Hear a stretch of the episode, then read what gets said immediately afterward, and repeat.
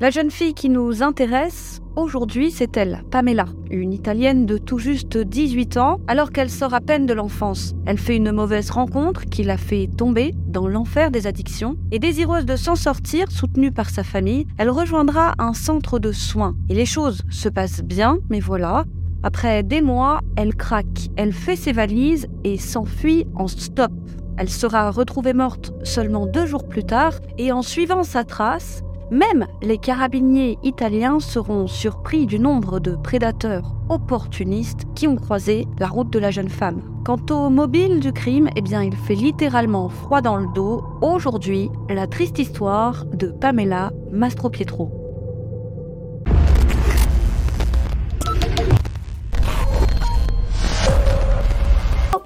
Direction l'Italie cette semaine à quelques kilomètres de Macerata, petite ville italienne où il fait bon vivre. Voilà que le 31 janvier 2018, un passant remarque la présence de deux valises abandonnées dans un petit fossé du hameau de Cassette Verdini, non loin du portail d'une villa de la Via dell'Industria. Ce qui alerte tout particulièrement ce fameux passant, c'est qu'une odeur étrange et nauséabonde émane de ces valises. Il décide donc d'appeler la police pour les informer de sa découverte. La police arrive alors rapidement sur les lieux et en ouvrant les valises, ils vont faire une macabre découverte. Ils découvrent le corps démembré d'une jeune femme. Sa tête, ses bras, sa poitrine, ses jambes et son torse ont été découpés. Heureusement, les policiers ne tardent pas à retrouver l'identité de la jeune victime. Il s'agit, et vous l'aurez compris, de la fameuse Pamela, 18 ans. Il s'avère que sa mère avait signalé sa disparition quelques jours auparavant. Et d'ailleurs, l'une des valises retrouvées appartient à Pamela. Bien évidemment, les carabiniers comprennent qu'elle a été assassinée et démembrée, mais à ce moment de l'enquête, ils supposent que, dans l'ordre, elle a été assassinée puis démembrée, ce qui n'est pas exactement le cas, comme nous le verrons plus tard. Selon le médecin légiste, Pamela a été démembrée avec une précision quasi chirurgicale.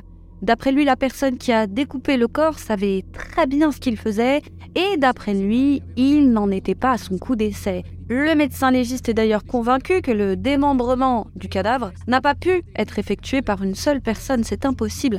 La tâche est selon lui trop titanesque. Quant à Pamela, la pauvre a été décapitée, certes, mais ce n'est pas le plus sordide.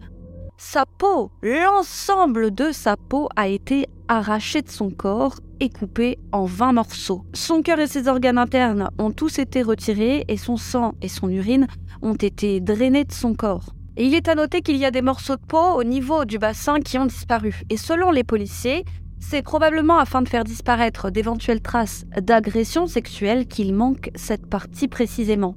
Des morceaux de peau au niveau de son cou ont également disparu, probablement pour cacher le fait cette fois qu'elle ait été étranglée. C'est une véritable boucherie. L'état du corps laisse les professionnels italiens bouche bée, Quant à la cause de la mort, on suppose que Pamela a été étranglée car sa langue était coincée entre ses dents, ce qui est caractéristique des suffocations. Et le plus important, c'est que l'ADN d'un homme inconnu a été retrouvé sous ses ongles. Et ça, c'est un élément capital. Mais l'horreur ultime, c'est qu'il semblerait que Pamela était encore en vie lorsqu'elle a été démembrée. Alors le tueur le savait-il Était-elle d'ailleurs consciente ou inconsciente mais vivante au moment de son dépeçage, allez savoir. Mais ce n'est pas tout. Les différents morceaux du corps de Pamela ont ensuite été nettoyés de manière méticuleuse avec de la javel, probablement pour effacer toute trace de l'ADN de son ou ses meurtriers. Elle a ensuite été mise dans deux valises et détail sordide. Sa peau a été pliée avec soin comme on plie un t-shirt et déposée avec tout autant de soin dans un coin de l'une des valises. S'il y a des pistes, impossible pour autant pour le médecin légiste d'identifier avec certitude les causes de la mort. On suppose, comme je vous le disais, que c'est là une suffocation, mais en réalité, le médecin ne sait plus vraiment où donner de la tête, vu le triste état du corps. Il ne peut rien affirmer. Seule certitude, cette autopsie n'a révélé qu'une contusion à la tempe, coup qui a été porté alors qu'elle était encore en vie. Mais au-delà de ça, le corps de Pamela, du moins ce qu'il en reste, ne présente pas de traces de coups.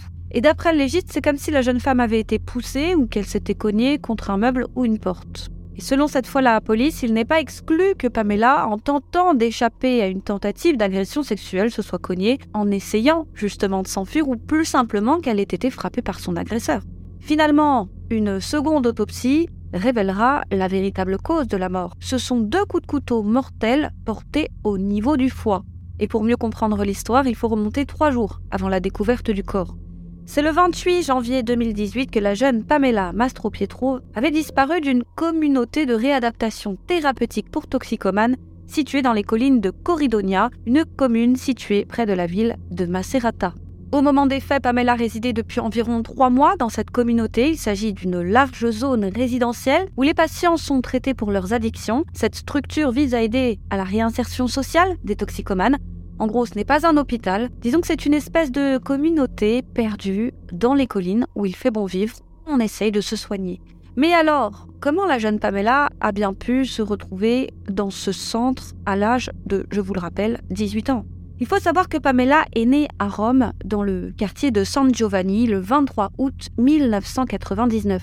Selon un psychiatre de la communauté, Pamela a commencé à abuser de l'alcool dès l'âge de 12 ans et elle souffrait également d'un trouble de la personnalité limite. C'est un trouble qui se caractérise par une grande instabilité de l'humeur, à la limite entre la névrose et la psychose. Donc, Pamela avait ce trouble de la personnalité limite elle était donc très très instable, et ce, extrêmement tôt, dès l'âge de 12 ans. Et manque de chance, c'est à l'âge de 14 ans qu'elle va faire une mauvaise rencontre, celle d'un homme bien plus âgé qu'elle. Et on ne connaît pas son âge, il n'a pas filtré dans la presse. Il s'agit d'un toxicomane dont elle est tombée follement amoureuse. Elle a naïvement eu l'espoir de l'aider à arrêter la drogue. Malheureusement, c'est l'inverse qui s'est passé. C'est elle qui sombrera dans la dépendance. Sans compter que, bien qu'elle aimait beaucoup sa mère, elle était en conflit permanent avec elle. Et comme Pamela n'arrivait pas à se défaire de ses addictions, eh bien, c'est là qu'avec sa famille, elle a pris la décision de rejoindre ce fameux centre. Mais sa famille n'avait la possibilité de lui rendre visite qu'une seule fois par mois.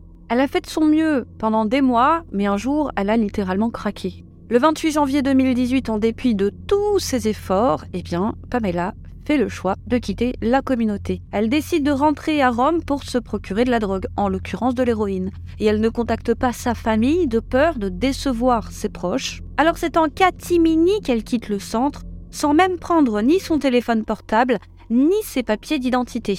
Pamela est aperçue par un membre du personnel de la communauté sur le bord de la route, avec ses valises, mais celui-ci ne va rien faire pour l'empêcher de partir, car il faut savoir que cette communauté, encore une fois, n'est pas un hôpital. Alors comme Pamela est majeure, elle peut entrer et sortir de la communauté à sa guise.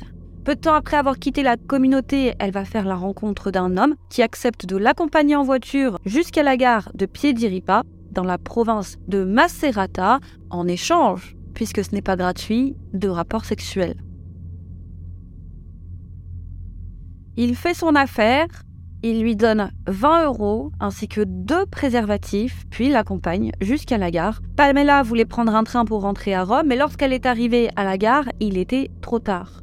C'était la nuit et tous les trains pour Rome étaient déjà partis. À la gare, elle va faire la rencontre d'un chauffeur de taxi local qui accepte son offre de la laisser dormir chez lui en échange de rapports intimes. La jeune femme passe la nuit chez l'homme et le lendemain matin, elle retourne à la gare mais elle rate de nouveau son train pour Rome. Et d'ailleurs, on va faire une petite aparté. Sachez que le parquet de Macerata a poursuivi en justice ces deux chauffeurs. Tous les deux ont eu des rapports intimes avec Pamela. Ils ont été mis en examen pour agression sexuelle car selon le parquet, Pamela était fragile psychologiquement au moment des faits et n'était donc pas en état de donner de manière éclairée son consentement. Ces deux hommes savaient que cette jeune fille était en manque de drogue et ils ont profité de sa vulnérabilité pour avoir des relations intimes avec elle selon le parquet.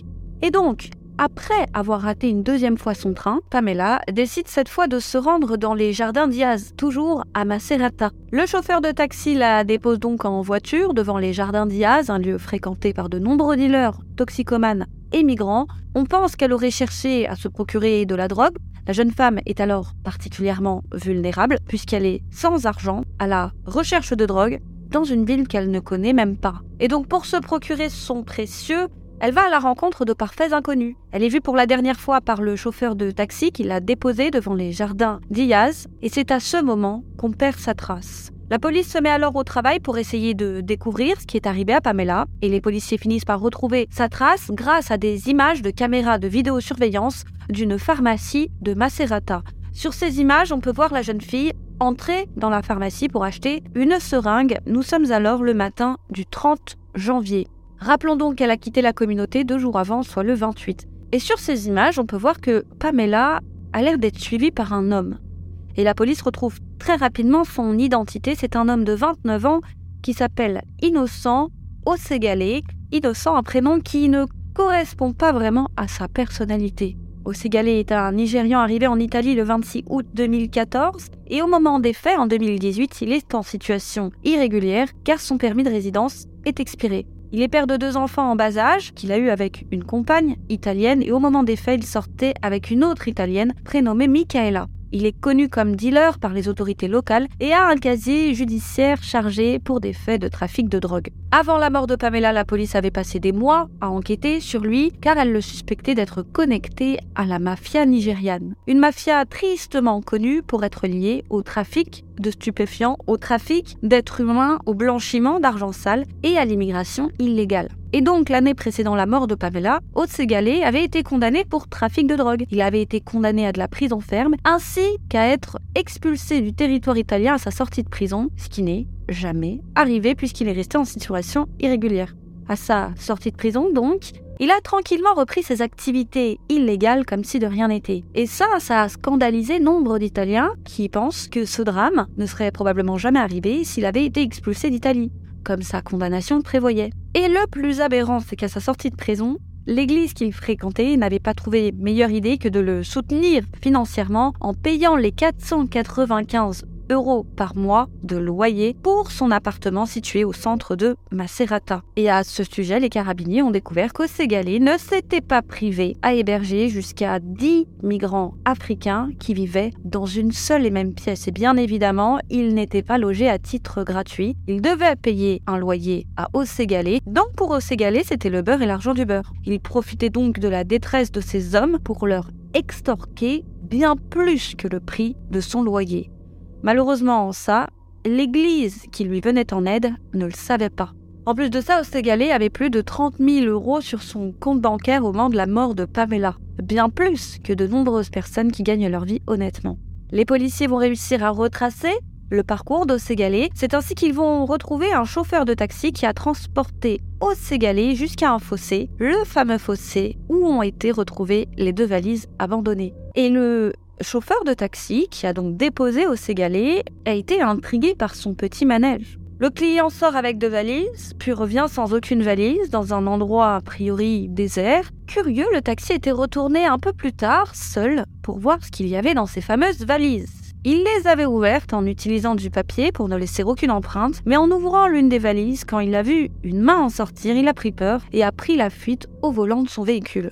Osegalé est arrêté le 31 janvier à son domicile et inculpé d'homicide volontaire, d'agression sexuelle aggravée, de destruction et de dissimulation de cadavres. Son appartement est perquisitionné et les policiers vont retrouver à son domicile les vêtements ensanglantés de Pamela.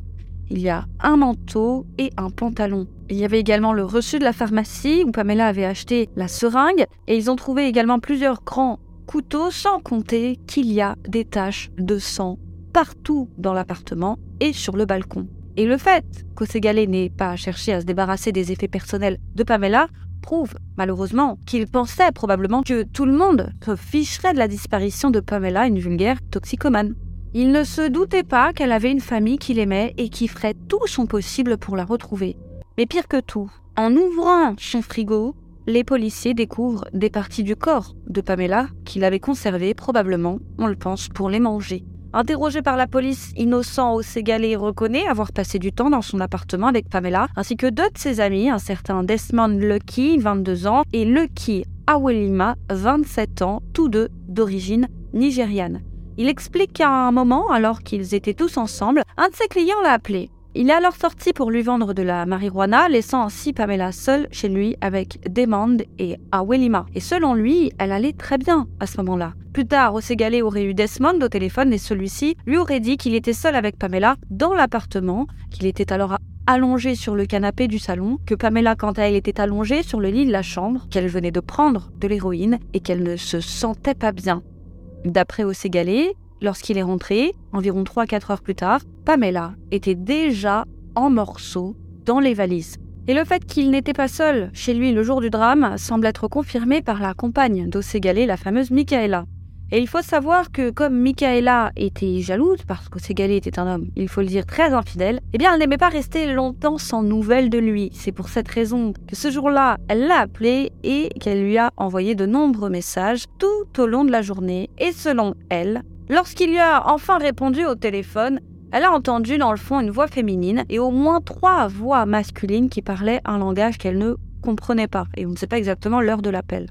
Et donc ça coïncide. Et suite à l'interrogatoire d'Osségalé, Desmond et Awelima ont également été arrêtés. Et la présence de ces deux autres hommes semble logique car souvenez-vous, selon le légiste, le démembrement du cadavre n'a pas pu être effectué par une personne seule.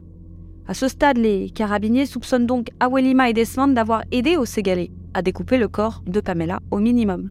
Le premier, Awelima, sur les conseils de son avocat, va décider de ne pas répondre aux questions des enquêteurs, tandis que Desmond, lui, nie toute responsabilité, affirmant qu'il n'a jamais rencontré Pamela et qu'il n'a jamais mis les pieds dans l'appartement d'Osségalé. Et à la fin de leurs interrogatoires, ils ont tous les deux été inculpés de meurtre, destruction et dissimulation de cadavres, ainsi que pour avoir donné une très faible quantité d'héroïne à Pamela. Ils sont donc incarcérés. Et on pourrait penser qu'après avoir été arrêtés, les policiers prirent en sorte que les deux ne puissent en aucun cas discuter ensemble, et notamment du meurtre. Or, placés sur écoute, les enquêteurs vont découvrir que même derrière les barreaux, ces deux hommes avaient la langue bien pendue. Ils partageaient beaucoup d'informations compromettantes. Et selon leurs échanges, le 30 janvier, Oségalé avait appelé Awelima pour lui proposer de venir chez lui pour, je cite, violer une fille qui dort ce qu'Awelima, selon ses propres termes, aurait refusé. Et dans une autre conversation, cette fois, on peut entendre Awelima dire à Lucky que c'est plus tard qu'il a appris qu'Oségalé avait violé Pamela. Mais pire encore, grâce à ces conversations, les carabiniers découvrent qu'Oségalé avait jeté certaines parties du corps de Pamela dans les toilettes et qu'il en avait mangé certaines autres. Et selon Desmond et Awelima, Oségalé aurait gardé les morceaux de corps de Pamela à l'intérieur de son frigo ainsi que dans le congélateur pour les manger plus tard. Comme ça, il aurait pu les cuisiner et les manger à sa guise au fur et à mesure et ainsi faire disparaître les preuves. Et les deux vont même se payer le luxe de dire que la solution, ça aurait été de ne pas mettre la tête de Pamela dans les valises. C'est ça qui a permis, selon eux, de retrouver le corps. Non, il aurait fallu la garder au pire dans le frigo ou la jeter ailleurs. Et la suite de leurs échanges va permettre d'établir que Pamela a été frappée à la tête puis tuée par les fameux deux coups de couteau. Et les consultants en informatique de la police qui ont examiné le contenu des appareils électroniques d'Osségalé vont quant à eux retrouver des images terrifiantes, des images qui laissent penser que ce n'est pas la première fois qu'Osségalé mange de la chair humaine. Les experts ont pu restaurer des photos supprimées de son portable et elles sont littéralement terrifiantes. Ce sont des scènes effroyables de torture de jeunes femmes africaines et ce n'est malheureusement pas surprenant. Effectivement, les premières victimes de ce genre de mafieux migrants sont bien souvent d'autres migrants. Ce sont des proies faciles, car loin de leur famille et en grande précarité. Elles peuvent donc être exploitées à souhait et les trafiquants peuvent se débarrasser d'elles très facilement en les tuant. Et encore une fois, comme la plupart du temps leur famille est à l'étranger, personne ne les cherche et leur mort passe complètement inaperçue. Et on voit bien que le choix des victimes de ces trois âmes n'est pas anodin. Des migrants ou bien des toxicomanes, en somme, des personnes fragiles qu'ils pensent que personne ne cherchera.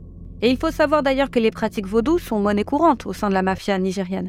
Et d'ailleurs, sachez, pour la petite histoire, que de nombreux membres de ce type d'organisation pratiquent régulièrement des rituels vaudou afin de lancer des sorts aux policiers. Les policiers qui enquêtent sur leurs crimes ça assez, assez étonnant. Bref, lors de ces rituels, certains mafieux découpent leurs victimes de manière très spécifique. Ils prennent soin de retirer leurs organes, puis, pour des raisons ésotériques, les mangent. Et effectivement, la manière dont a été découpé le corps de Pamela, ainsi que certaines de ses blessures, sont similaires à celles pratiquées sur les victimes de sacrifices vaudous par ce type d'organisation. Ce qui fait penser aux enquêteurs qu'en réalité, la pauvre Pamela a été utilisée comme sacrifice humain. Et donc, grâce à tous ces éléments, les policiers ont pu élaborer une théorie sur ce qui serait arrivé à la pauvre Pamela au moment de sa mort. Et voici donc leur théorie. Après avoir été déposée en voiture devant les jardins Diaz, rappelons que Pamela était sobre depuis des mois, et donc elle avait l'air d'une belle jeune femme, en pleine santé et ma foi tout à fait normale. Et cette condition-là a très rapidement attiré l'attention d'Osségalé, puisque malheureusement, ce n'est pas étonnant après tout. C'est pas vraiment commun qu'une aussi jeune et jolie fille se balade dans un lieu aussi mal famé que les jardins de Diaz.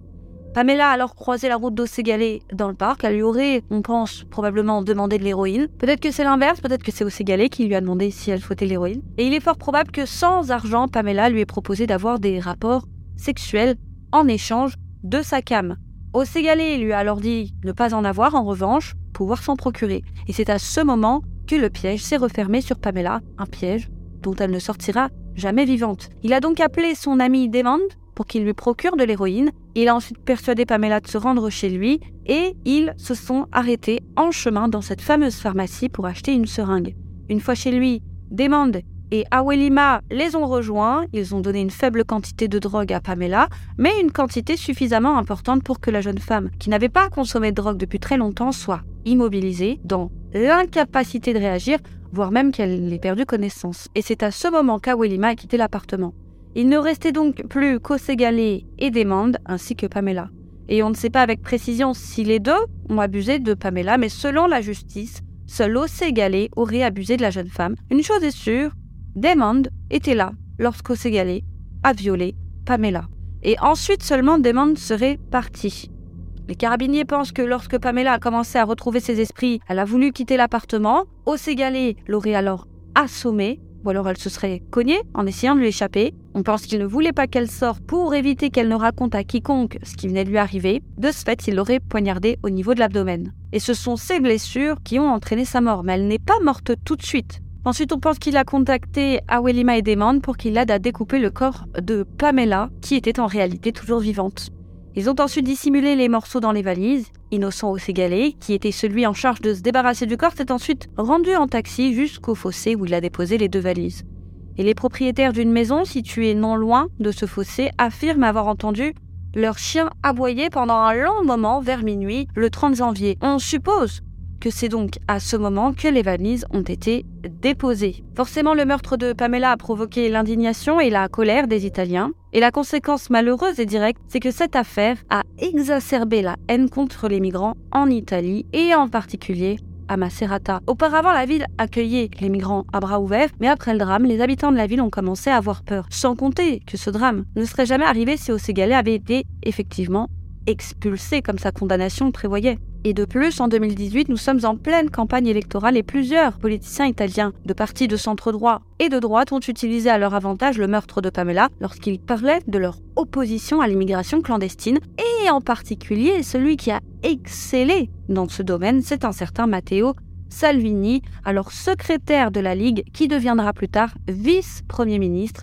puis ministre de l'Intérieur. Matteo Salvini avait alors accusé les partis de gauche d'avoir les mains sales et d'être responsables de la mort de Pamela. Et toute cette agitation médiatique a provoqué une spirale de haine et de violence. Comme cette fois où le 3 février 2018, vers 11h du matin, un dénommé Luca Treni, militant d'extrême droite, a roulé au volant de sa voiture une Alfa 147 noire dans les rues de Macerata. Il a parcouru différents quartiers de la ville et a tiré 30 coups de feu depuis son véhicule en marche sur des passants d'origine devinez bien, africaine, du moins qui avait la peau noire. Avec un pistolet semi-automatique, il fera au total 6 blessés, tous âgés de 20 à 32 ans. Et heureusement, personne n'est mort. Et la police a ses trousses, il a abandonné son véhicule, puis a enlevé sa veste et mis un drapeau italien sur ses épaules. Il a ensuite grimpé les marches du monument aux morts de la ville, il a fait un salut fasciste et a crié de manière très théâtrale Longue vie à l'Italie et l'Italie aux Italiens. Et peu de temps après, il a été maîtrisé par la police et arrêté. Et le pistolet avec lequel il a tiré a été retrouvé dans sa voiture et il avait effectivement un permis l'autorisant à détenir une arme destinée à la pratique du tir sportif. Luca Treni a ensuite été transféré dans le même pénitencier que celui où était détenu au Ségalier. Lors de son interrogatoire, Treni a expliqué aux policiers que son raid découlait de sa volonté de venger Pamela. Il a expliqué que son plan originel était de se rendre au palais de justice lors du procès d'Oségalé et lui tirer dessus pour venger Pamela, l'enfant du pays.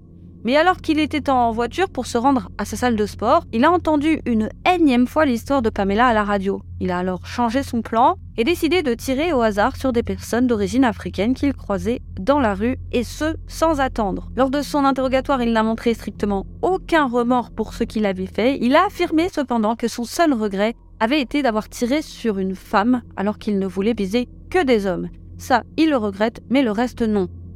Et suite à ce drame, une rumeur s'est répandue selon laquelle Trény connaissait Pamela et avait tiré sur des migrants donc pour la venger, en connaissance de cause, la connaissant personnellement. Et la mère de Pamela a démenti la rumeur et a également lancé un appel au calme par l'intermédiaire de son avocat. Elle a d'ailleurs été ulcérée que sa fille soit devenue un objet de propagande. Lors d'une interview, elle a fermement condamné le geste de Trény, insistant sur le fait que Pamela n'était pas raciste et que si elle avait été encore en vie, elle aurait été horrifiée par ce qu'il a fait et les carabiniers ont découvert que l'année précédant son arrestation, Treni avait été candidat aux élections locales pour la Ligue du Nord, qui est un parti bien évidemment d'extrême droite italien.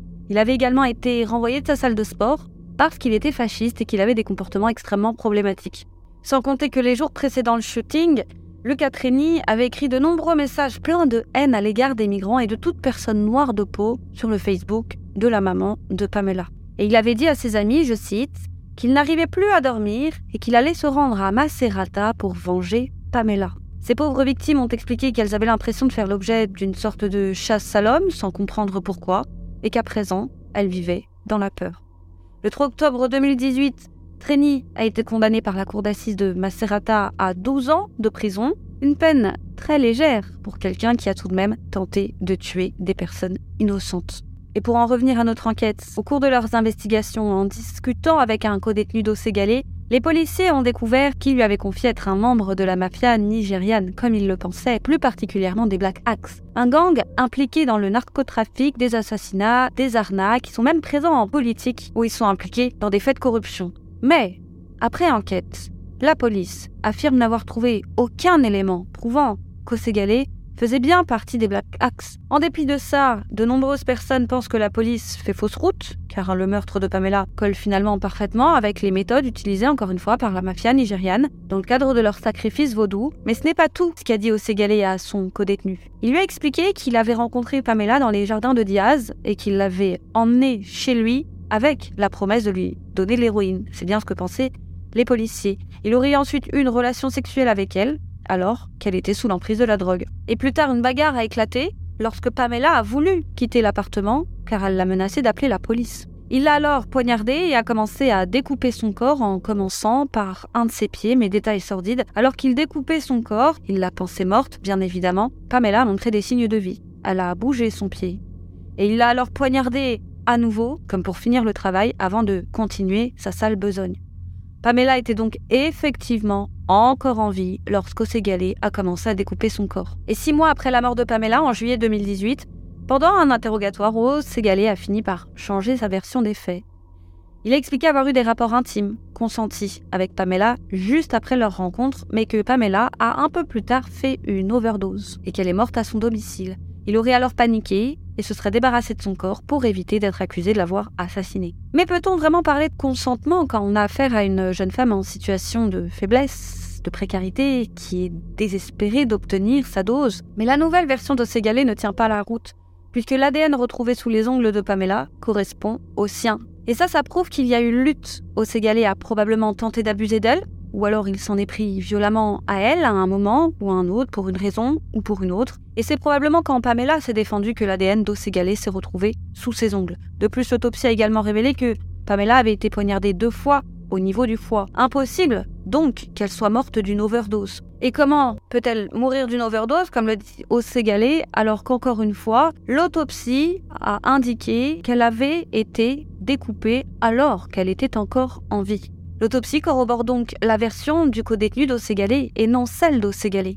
Et voilà que le 7 juin 2018, les charges pour meurtre, destruction et dissimulation de cadavres contre Desmond et Awelima sont purement et simplement abandonnés. Ils ne sont donc pas poursuivis pour le meurtre de Pamela, ni même pour avoir abusé d'elle, en dépit, souvenez-vous, de toutes ces conversations compromettantes. Ils sont quand même restés en prison pour trafic de drogue et ont reçu en avril 2019 une peine de 4 ans et 8 mois de prison chacun. Le procès d'Osségalé, quant à lui, a débuté le 13 février 2019 devant la cour d'assises. Et lors du procès, une lettre d'excuse destinée aux parents de Pamela, rédigée par Osségalé, a été lue devant la cour. Dans cette lettre, il a réitéré sa version des faits, à savoir que Pamela était déjà morte d'une overdose lorsqu'il l'a découpée en morceaux. Cette lettre a été considérée comme, je cite, une blague par la mère de Pamela. Le 29 mai 2019, il est reconnu coupable et condamné à la réclusion criminelle à perpétuité avec une période d'isolement de 18 mois. Il est condamné pour homicide volontaire aggravé par des violences, abus sexuels, destruction et dissimulation de cadavres. La mère de Pamela a expliqué que bien qu'Osségalé ait été condamné à la prison à vie, elle n'en reste pas moins profondément déçue que ses deux complices aient reçu, eux, des condamnations finalement minimes comparées à la gravité de leurs crimes, si tant est qu'ils soient impliqués. On pense évidemment que oui. Et cette année, en 2023, Osségalé a décidé de faire appel de sa condamnation. Et le fait qu'il fasse appel a été dur à accepter pour la mère de Pamela, car selon elle, Osségalé avait fait preuve de suffisamment de violence en fait, pour mériter la prison à vie. Pourquoi un procès en appel? À cause de ça, la famille a dû affronter un nouveau procès et selon la maman, si Oségalé conteste dans ce nouveau procès les d'agression sexuelle, c'est simplement pour essayer d'obtenir une petite réduction de peine. Et pour marquer le coup et parce qu'elle en avait marre, Alexandra, la maman de Pamela, s'est présentée à l'audience avec un t-shirt sur lequel étaient imprimées des photos du corps démembré de sa fille sur la table d'autopsie. Elle a fait ça afin que tout le monde puisse voir ce qu'Oségalé avait fait à sa fille. Elle était persuadée que les personnes qui verraient ces images resteraient profondément choquées et que ça ébranlerait les consciences.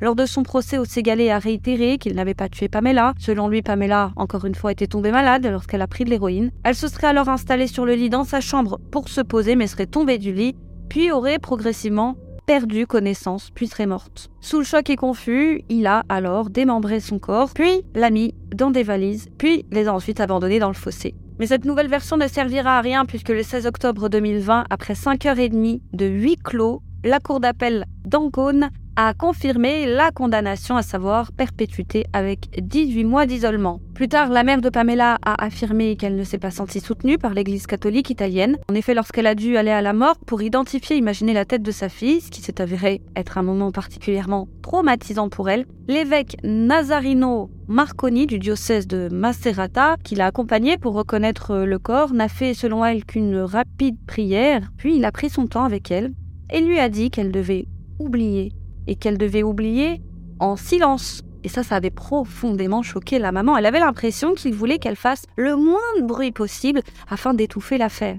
Elle est également profondément choquée que l'Église vienne régulièrement en aide, encore à ce jour, à Osségalé, en lui fournissant de la nourriture et des vêtements en prison par le biais d'associations, alors qu'ils n'ont jamais ne serait-ce que passé un coup de fil à la maman de Pamela pour s'enquérir de son bien-être.